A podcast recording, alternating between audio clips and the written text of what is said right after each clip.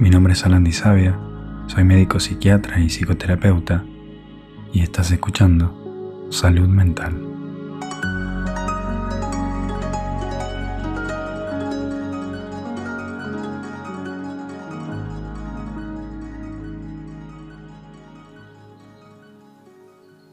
En el episodio del día de hoy voy a tratar de desarrollar cómo se puede trabajar con microdosis de psilocibina un tema específico. Pero antes quiero hacer una aclaración muy importante y es que estos episodios, este podcast, nunca debe reemplazar tu terapia. Vamos a ver que el hongo es meramente un medio. Es un medio que se utiliza si estás en una situación en la cual podés obtenerlo como medio, como herramienta para que uno mismo se haga cargo de su propia curación pero ni siquiera es necesario que tomes microdosis para trabajar como vamos a trabajar en este episodio. Simplemente la microdosis va a ayudar a aceitar el camino y va a ser un, como un, catalizador del proceso, pero tampoco es la solución a todo. Es decir, tomar microdosis no resuelve el problema. Hay que hacer algo y de eso se trata este episodio. La intención va a ser ver de qué manera se puede trabajar con el hongo, cómo relacionarse con el hongo y también qué es lo que tiene que hacer uno cuando utiliza el hongo como herramienta. Vamos a recordar que acá uno está tomando para trabajar uno mismo. La intención también es eh, desmitificar algunos mitos acerca de la microdosis, tanto sobrevalorados como subvalorados. Como ya te habrás dado cuenta, amo este tipo de terapia y estoy convencidísimo que en un futuro no muy lejano va a ser el paradigma de la salud mental y de la psiquiatría. Entonces, como los quiero mucho, soy muy crítico y primero quiero empezar a contarte que el hongo no es magia, no es una pastilla mágica. Si bien se llaman hongos mágicos, tienen toda esa mística, no es magia no significa que uno tome un hongo y se cure de algo. No, eso no, no existe. Nada es magia en esta vida. Sí, es cierto que actúan de una manera muy distinta a los antidepresivos, que ahora vamos a ver cuál es la diferencia entre uno y otro, entonces es una herramienta más que se puede utilizar, además de los antidepresivos, que son muy buenos para algunas cosas, y además de las benzodiazepinas, que son muy buenas para algunas cosas pero no para todas. nada es santo de mi devoción. Nada debería de ser santo de mi devoción. Porque, quiero decir, el agua, que parece que es muy buena, no sirve para curar, por ejemplo, una apendicitis. Una persona que tiene apendicitis necesita ser operada, necesita algo específico. No hay nada que cure o pueda con todo. Entonces, esa es la primera premisa que quiero dejarte antes de empezar a hablar de microdosis y antes de empezar a hablar de duelo en sí. Segundo, la intención de estos episodios es mostrarte de qué manera uno puede trabajar un tema específico, pero vamos a ver en cada capítulo que uno va a tener que hacer un trabajo, no se cura solo. Y acá, mm, bueno, yo soy un hombre de ciencia, me gusta, por supuesto, por mi formación, eh, hacer medicina basada en evidencia y estoy constantemente actualizándome, sobre todo con ensayos clínicos acerca de la psilocibina y este tipo de tratamientos, pero mm, es cierto que sabemos muy poco de ellos. Y es cierto que ciertas tribus ancestrales los han utilizado mucho más tiempo que nosotros. Entonces tienen más historia y más entendimiento de este tipo de sustancias. Entonces me gusta ir siempre con la ciencia, pero también mirar de qué manera otras culturas han utilizado y utilizan este tipo de sustancia. Ya lo voy a ir desarrollando más adelante, pero primero quiero mm, hacer una diferencia entre la psilocibina y los antidepresivos para ver por qué uno es bueno para una cosa y por qué otro es bueno para otra, pero sobre todo porque no son excluyentes. Los dos son buenos, solo que se pueden utilizar para diferentes cosas. Los antidepresivos, más específicamente los inhibidores selectivos de la recaptación de serotonina, para hacerlo bien simple, tienen dos funciones básicas. Aumentan la señalización posináptica de los receptores de serotonina y disminuyen la respuesta límbica. ¿Esto qué produce? Dos cosas. Reduce y mejora. ¿Qué reduce? El estrés, eh, la agresión, reduce la impulsividad, reduce la ansiedad. ¿Qué mejora? La resiliencia, mejora la paciencia, disminuye el espectro de las emociones, que después más, más adelante vamos a ver qué significa esto, y mejora la tolerancia al estrés. Esos son los efectos a grandes rasgos de los antidepresivos. Cuando el paciente presenta determinadas características que tienen que ver más con un trastorno, con una eh, invalidación de, poder hacer las cosas habituales que uno normalmente hace, trabajar, estudiar, dormir, eh, socializarse, ahí es necesario utilizarlos y son muy buenos aliados para eso. Ahora, ¿qué hace la psilocibina cuando entra al cerebro? La psilocibina tiene un efecto más eh, localizado en la corteza cerebral que en la zona límbica y tiene dos acciones básicas también. Aumenta la señalización del receptor de serotonina y aumenta lo que se llama la entropía cortical, que esto tiene que ver con un efecto que se denomina sinaptogénesis. ¿Qué produce a grandes rasgos? Reduce y mejora. ¿Qué reduce? El pensamiento rígido y también reduce el pesimismo. ¿Qué mejora? La plasticidad neuronal, mejora la sensibilidad del entorno, mejora el aprendizaje y el desaprendizaje y mejora la adaptabilidad. Entonces, son distintos, actúan en lugares diferentes y tienen efectos diferentes, pero nada es bueno para todo. Quiero dejar bien en claro que no estoy en contra de los antidepresivos, yo los uso muchísimo en el consultorio y son muy buenos, lo que es cierto es que no son buenos para todo. Ahora, esto es conocimiento científico puro. Entonces, entendiendo los efectos, ahora quiero dejarlo un poquito de lado. Si nos fijamos, acá quiero alternar un poquito la parte científica, pero de nuevo, está la parte de las tribus ancestrales es la parte más profunda de la relación con estas sustancias. Las tribus ancestrales, las tribus indígenas que han trabajado que han utilizado mucho tiempo y utilizan estas sustancias, decían que, que estas plantas, los hongos, las plantas, tienen energía y presencia de arquetipos. Por ejemplo, el cacao se utiliza como una ceremonia, el cacao, es, ellos dicen que es una abuela. El cacao es como que te abraza, la sensación que te da cuando uno hace la ceremonia del cacao es como que te contiene, es ese amor incondicional de una abuela. Las madres, bueno, a veces nos retan, pero viste que las abuelas son contenedoras, nos alegran. Ese es el arquetipo, el arquetipo de abuela, amorosa, sabia, amable. Bueno, ese es el cacao, dicen ellos.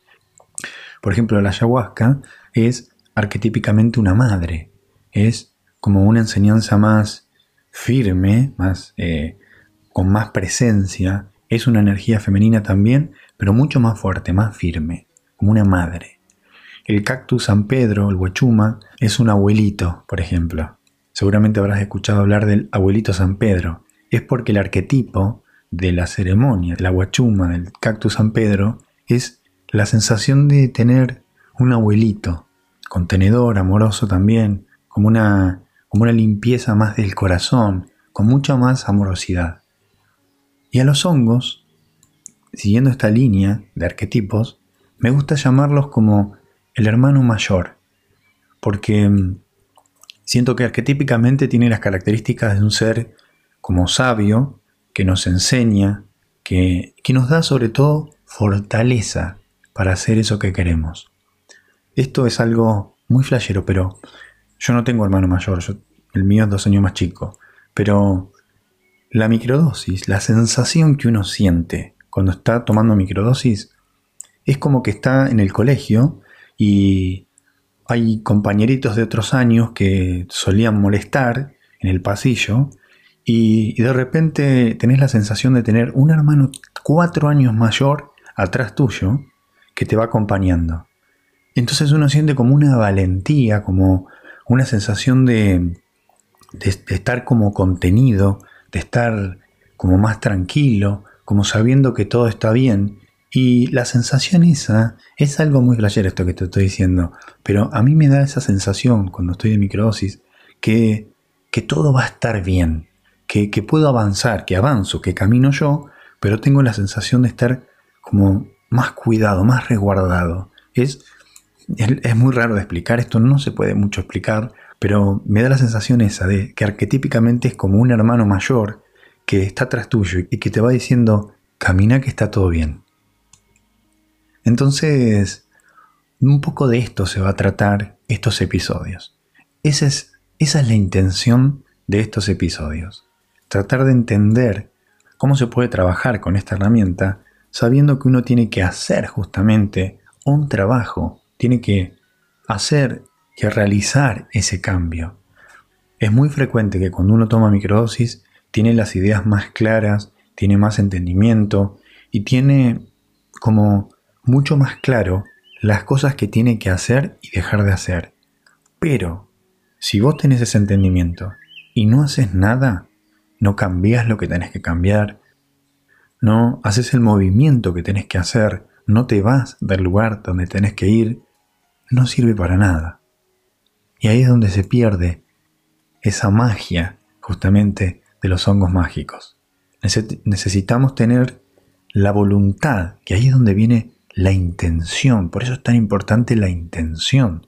Por eso si la persona no quiere dejar de fumar, por más que tome hongos, no va a dejar de fumar.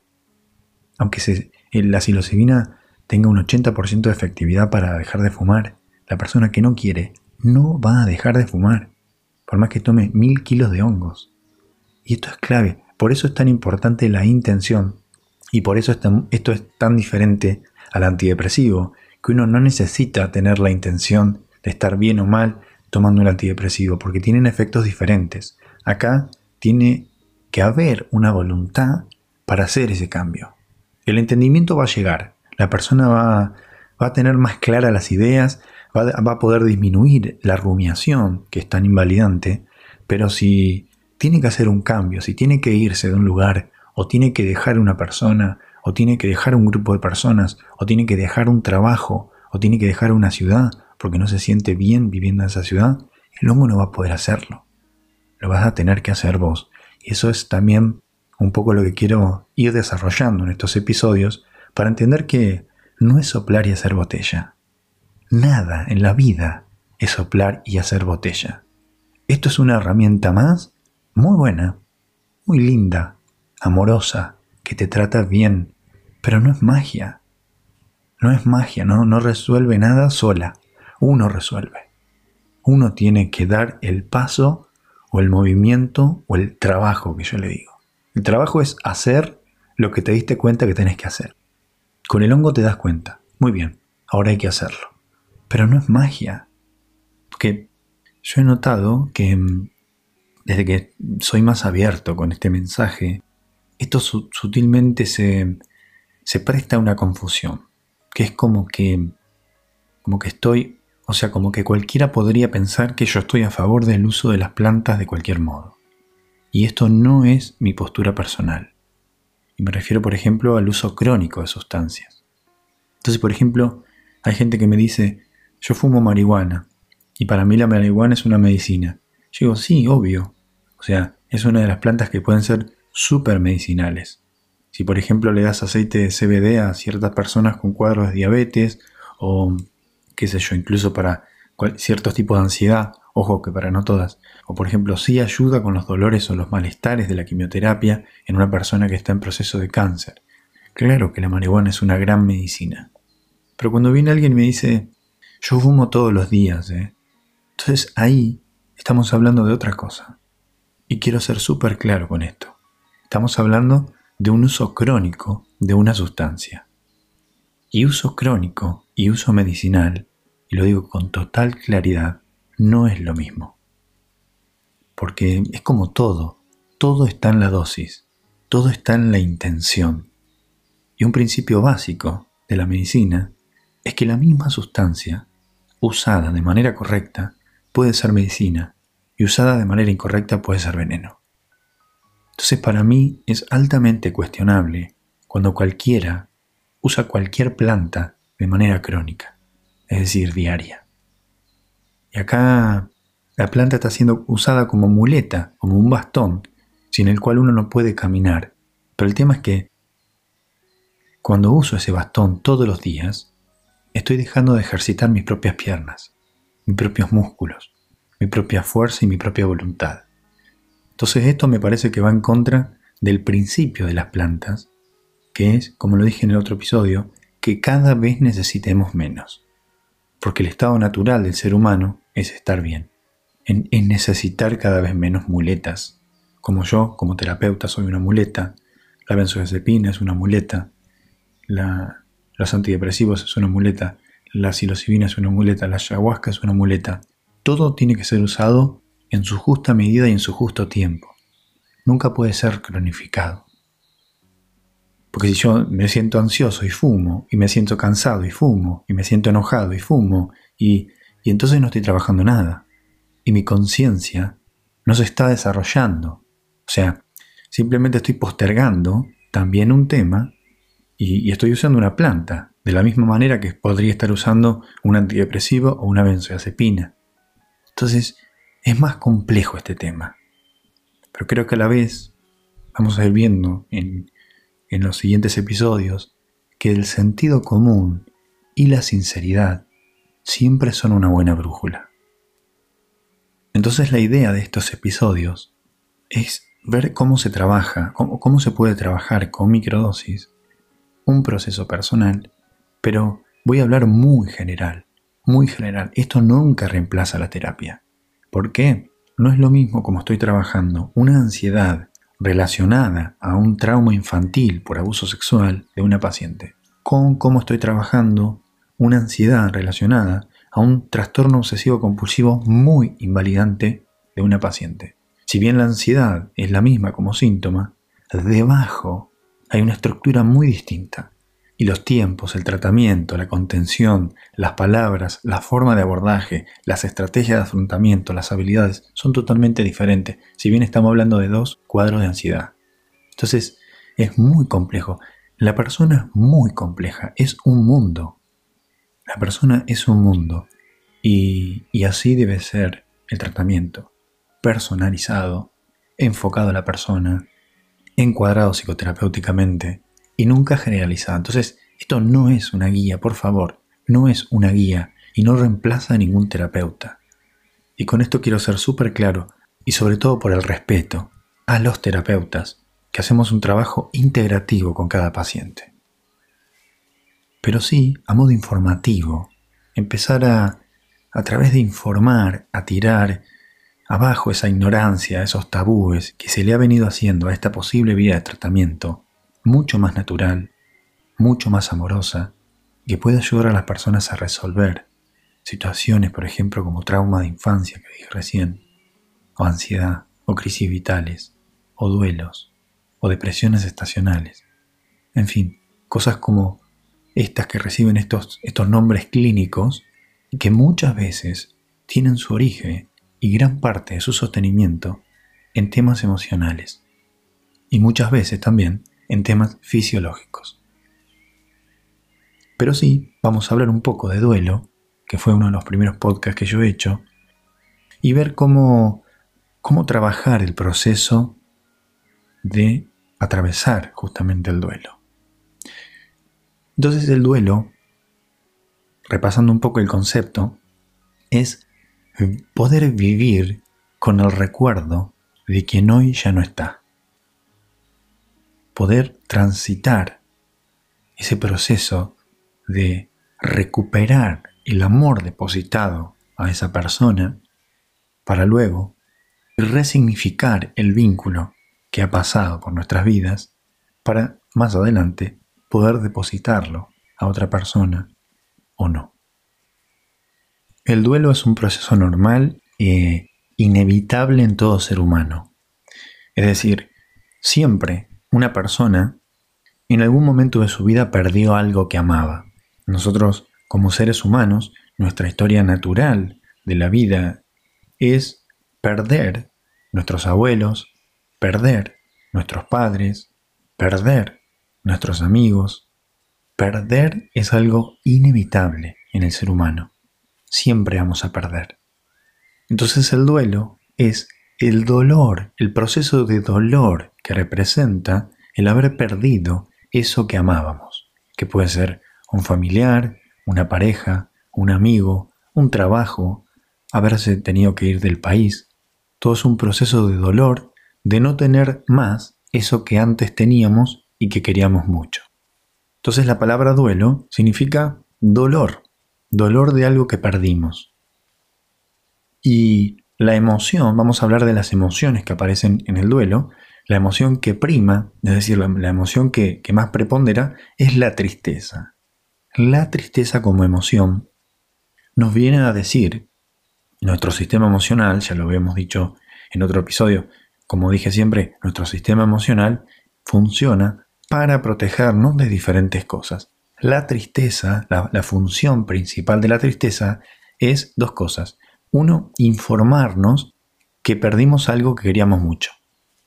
Si no estamos tristes por algo que perdíamos, significa que no nos importaba. Y dos, informar a otros de nuestro grupo primario o secundario que necesitamos ayuda. Cuando una persona ve a otra persona triste, lo primero que hace es, ¿qué pasó? ¿Estás bien? Es una señal para que otras personas que estén cerca tuyo, de tu propio grupo, primario o secundario, te vayan a ayudar. Esa es otra función de la tristeza. Y sí, necesitamos siempre ayuda. No somos omnipotentes. Entonces, en el duelo, eh, el duelo tiene diferentes etapas. Hay una primera etapa de negación, de no poder aceptar lo que sucedió, lo que se perdió. Después viene otra etapa de la negociación, es donde uno trata de disminuir el dolor buscándole la vuelta para ver si eso puede recuperarse. En el caso de perder un ser querido, eh, de, que haya fallecido, es, imposible, así que dura muy poco esa, esa etapa. Y luego viene otra etapa que es la ira, que es la persona luchando con esa realidad que cuesta ser aceptada. Y la ira, como el enojo, viene a ser esa resistencia a esa realidad que cuesta ser aceptada. Y luego, con el tiempo, viene la aceptación. Y luego el aprendizaje, el proceso resiliente que nos pone en un lugar mejor en el cual vinimos. Entonces, eh, independientemente, acá tampoco se puede hacer una generalización. Hay procesos que quizá vos estás atravesando un duelo por haber perdido a un familiar, por haber perdido a un amigo, porque se te hayan alejado un grupo de amigos, porque te hayas tenido que ir a vivir a otro país, porque tu pareja te haya dejado, porque vos hayas dejado a tu pareja. Digamos, el duelo puede estar de muchas formas, pero siempre, tratando de hacer una generalización de ese proceso, la emoción que prima, como dije recién, es la tristeza. Entonces la tristeza viene a dar ahí una señal de que eso que perdimos era muy importante para nosotros. Y es muy importante en psiquiatría. O sea, nunca se debería de dar un ansiolítico o una benzodiazepina a una persona que está transitando un proceso normal de duelo. Porque en el caso de los antidepresivos, que son muy útiles para, para muchas otras cosas, lo que hacen en líneas generales es que se recorta el espectro de las emociones. Es decir, si la persona está manifestando mucha tristeza, baja el umbral de tristeza.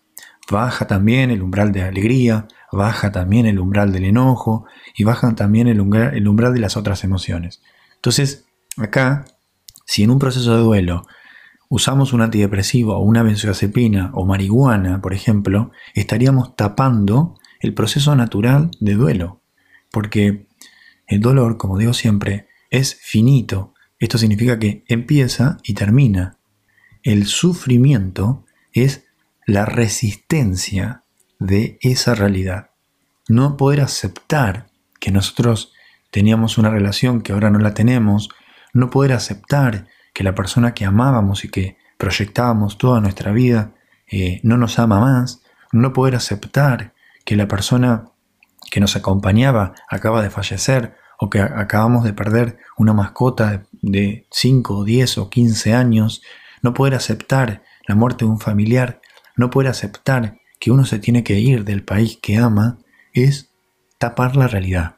Y acá lo que hacemos, estaríamos tapando el síntoma, en este caso tristeza, Y eso lo que haría sería cronificarlo. Es decir, lo dejamos abajo, pasamos el tiempo, nos distraemos, pero no lo resolvemos. El, el duelo debe ser resuelto. A veces se tarda más, a veces se tarda menos, depende mucho de la persona, depende mucho de lo que se perdió, depende mucho la carga, eh, cuánto amor había depositado en eso que se perdió, pero, pero el proceso de duelo debe ser transitado, debe ser reconocido, debe ser hablado, debe ser resignificado y debe ser transitado. O sea, el proceso de duelo debe ser sentido. Porque en general, en este momento que estamos viviendo, en esta época, no estamos queriendo sentir. No estamos queriendo sentir nuestro dolor. No estamos queriendo sentir la angustia. No estamos queriendo sentir que nuestras relaciones no funcionan. No estamos queriendo sentir que tenemos un problema de salud, que nuestro trabajo no nos gusta, que nuestra vida no nos satisface. Entonces, vivimos en una cultura que patologiza las emociones. Y si te soy honesto, creo que cualquiera que sea sensato y pueda observar ciertos aspectos del mundo hoy en día, de lo que está pasando en el mundo, de la manera en que nos relacionamos con los demás, de la manera en que nos relacionamos con nosotros mismos, produce mucha tristeza. Y no ver esa parte de la vida sería justamente evadirla, y lo mismo que el duelo, no ver que perdimos algo que queríamos mucho, es justamente evadirlo, no tener espacio en nuestro corazón para la tristeza, o para el enojo, o para la desesperanza, y patologizarlo queriéndolo tapar a toda costa, es que no estaríamos entendiendo nada. Porque solo si tenemos esa capacidad de sentir, vamos a poder cambiar las cosas. Si yo puedo sentir mi dolor y mi incomodidad y todo lo que no me gusta de mi propia vida, o todo lo que me gustaba y que ahora no lo tengo porque lo perdí, o porque me dejaron, o porque se murió, entonces ahí mismo va a surgir la fuerza para que yo lo pueda cambiar. Pero si yo evito el duelo, con un ansiolítico, con un antidepresivo, con el alcohol, con marihuana, con cualquier tipo de mecanismo que estemos empleando para tapar esto, y ojo porque de ninguna manera quiero, y lo voy a decir con total empatía, y además con mi experiencia directa, sentir dolor por haber perdido algo que amábamos, por, porque nos hayan dejado cuando amábamos abrazo partido, es muy duro. Es muy difícil vivir con esa angustia o que aparezca constantemente la tristeza que tiende a quedarse y quedarse. Es un sentimiento muy invalidante, abrumador, que te desconecta de la vida. Estoy poniendo contexto para explicar que el abordaje del duelo es justamente no negarlo. Nunca negarlo. Atravesarlo. Sentirlo. Entenderlo. Resignificarlo. Ese es, la mejor manera de trabajar el duelo. Entonces, ¿qué hace la psilocibina cuando llega al cerebro? Dos cosas. Reduce y mejora. ¿Qué reduce? El pensamiento rígido y el pesimismo. ¿Qué mejora? La neuroplasticidad, mejora la sensibilidad del entorno, mejora el aprendizaje y el desaprendizaje y mejora la adaptabilidad. Entonces, vos estás en un estado de conciencia muy parecido al que normalmente llevas en tu vida diaria, pero los hongos empiezan a trabajar de manera muy sutil.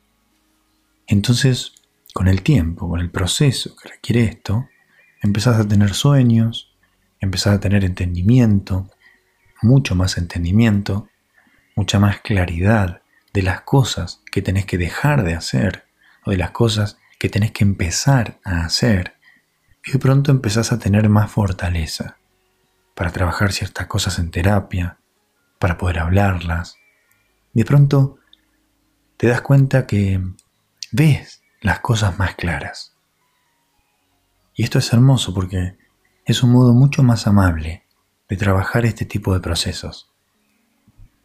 Entonces, con el proceso de duelo, entendiendo lo que significa el duelo, entendiendo y abrazando el dolor y resignificando el dolor, sumar la microdosis puede facilitar una transición más amorosa y pasar de me quiero morir, la vida ya no tiene sentido, me dejó, no sé qué hacer, qué voy a hacer ahora, eh, tenía toda la vida pensada, tenía todo programado, eh, ahora no sé qué hacer, estoy en pelotas.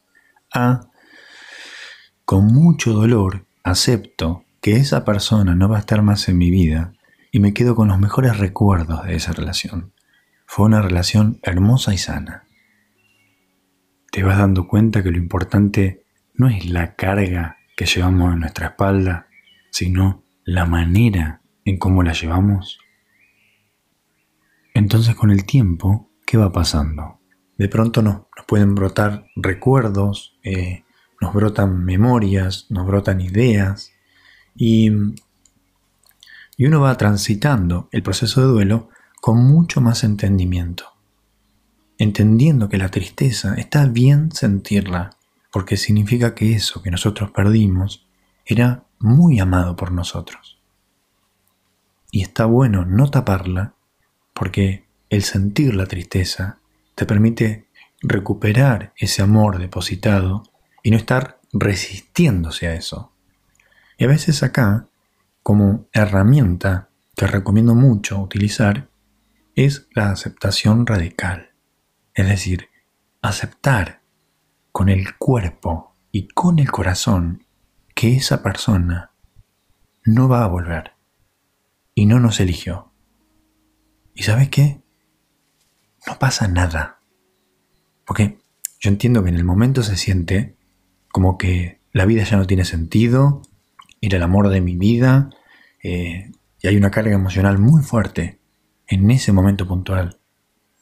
Pero si dejas pasar el tiempo entendiendo, aceptando que uno no puede ni cambiar ni controlar el deseo del otro, vas a entender que en esa ira, en esa tristeza prolongada, en esa negación de la situación, hay una realidad que cuesta ser aceptada. Y esa es la forma de trabajar el duelo. Aceptar. Aceptar que eso que nosotros amábamos ya no está y puede haberse ido por muchas causas. Muerte, pérdida del deseo, desamor, infidelidad, cualquiera, cualquier causa. Y lo único que nosotros podemos hacer es aceptar radicalmente que eso ya no lo tenemos. Entender que la tristeza nos viene a decir que eso era muy importante para nosotros. Entendé tu tristeza. Escúchala atravesala, sentila, sentite triste, permitite estar triste, no niegues eso, permitite estar triste, pero resignifica esa tristeza. Sentila, pero entendé que la tristeza ahí te está diciendo, eso que perdimos era importante para nosotros y lo queríamos mucho. Transitalo de esa manera. Con el tiempo, con o sin microdosis, con terapia, con mucho trabajo interno, con mucha conciencia de la situación, el duelo se transita. Pero acordate una cosa, el duelo se puede patologizar cuando tapas esa tristeza, cuando negás ese dolor. Y a veces es muy duro sentir dolor, y a veces uno no se permite ni siquiera mientras está bañando llorar de dolor. Entonces, eh, yo acá te quiero decir algo. Permitite aceptar ese dolor con vos mismo. No tenés que estar llorando en la calle y que la gente te vea. Pero si estás en tu casa, permitiste atravesar y sentir ese dolor. Fíjate qué tan importante era eso que perdiste y aceptalo. Esa es la mejor manera de atravesar un duelo. Y es muy duro, es muy duro aceptar sobre todo si es una muerte inesperada, sobre todo si es un, desamor donde uno ni se imaginaba de un día para el otro, es muy duro y créeme que lo, entiendo. ¿eh?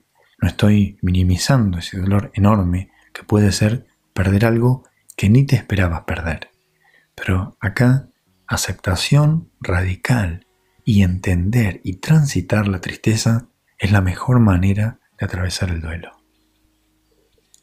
Es distinto cuando te sentís triste y entendés que esa tristeza es tu sistema emocional respondiendo acorde a algo que querías mucho y que ahora no lo tenés más, a sentir tristeza y querer taparla. Resignifica tu tristeza. Esto lleva mucho trabajo, mucho tiempo. Es un proceso largo, pero es importante entender que no hay que negarlo. Entonces acordate que independientemente del tipo de duelo que estemos atravesando, independientemente de eh, nuestra sanación, está principalmente en contactar con la verdad. Es decir, está en poder darle un sí a todo lo que estamos sintiendo y atravesando. Bueno, espero haber sido claro en esta explicación, en este desarrollo. Espero que te haya gustado, que te hayas sentido a gusto escuchándome y Deseo de corazón que logres resignificar la tristeza, entendiendo que esa emoción te está avisando que eso que perdiste era muy importante y estás respondiendo inteligentemente ante la vida, ante las cosas que naturalmente vamos a ir perdiendo a lo largo de nuestra vida, a veces de manera más inesperada, a veces de manera más paulatina, pero poder entender que el proceso de pérdida es un proceso que todo el mundo tiene que atravesar, es romper con la ignorancia pluralista. Esto que sentir que a uno solamente se le rompe el corazón, que a uno solamente lo dejan, que a uno solamente se le mueren personas queridas. No, a todos nos pasa y entendiendo y empatizando con tu dolor, deseo de corazón que puedas transitar este proceso de la manera más amorosa posible y que pronto aprendas a convivir en tu corazón con el recuerdo de que hoy ya no está. Muchas gracias por escucharme.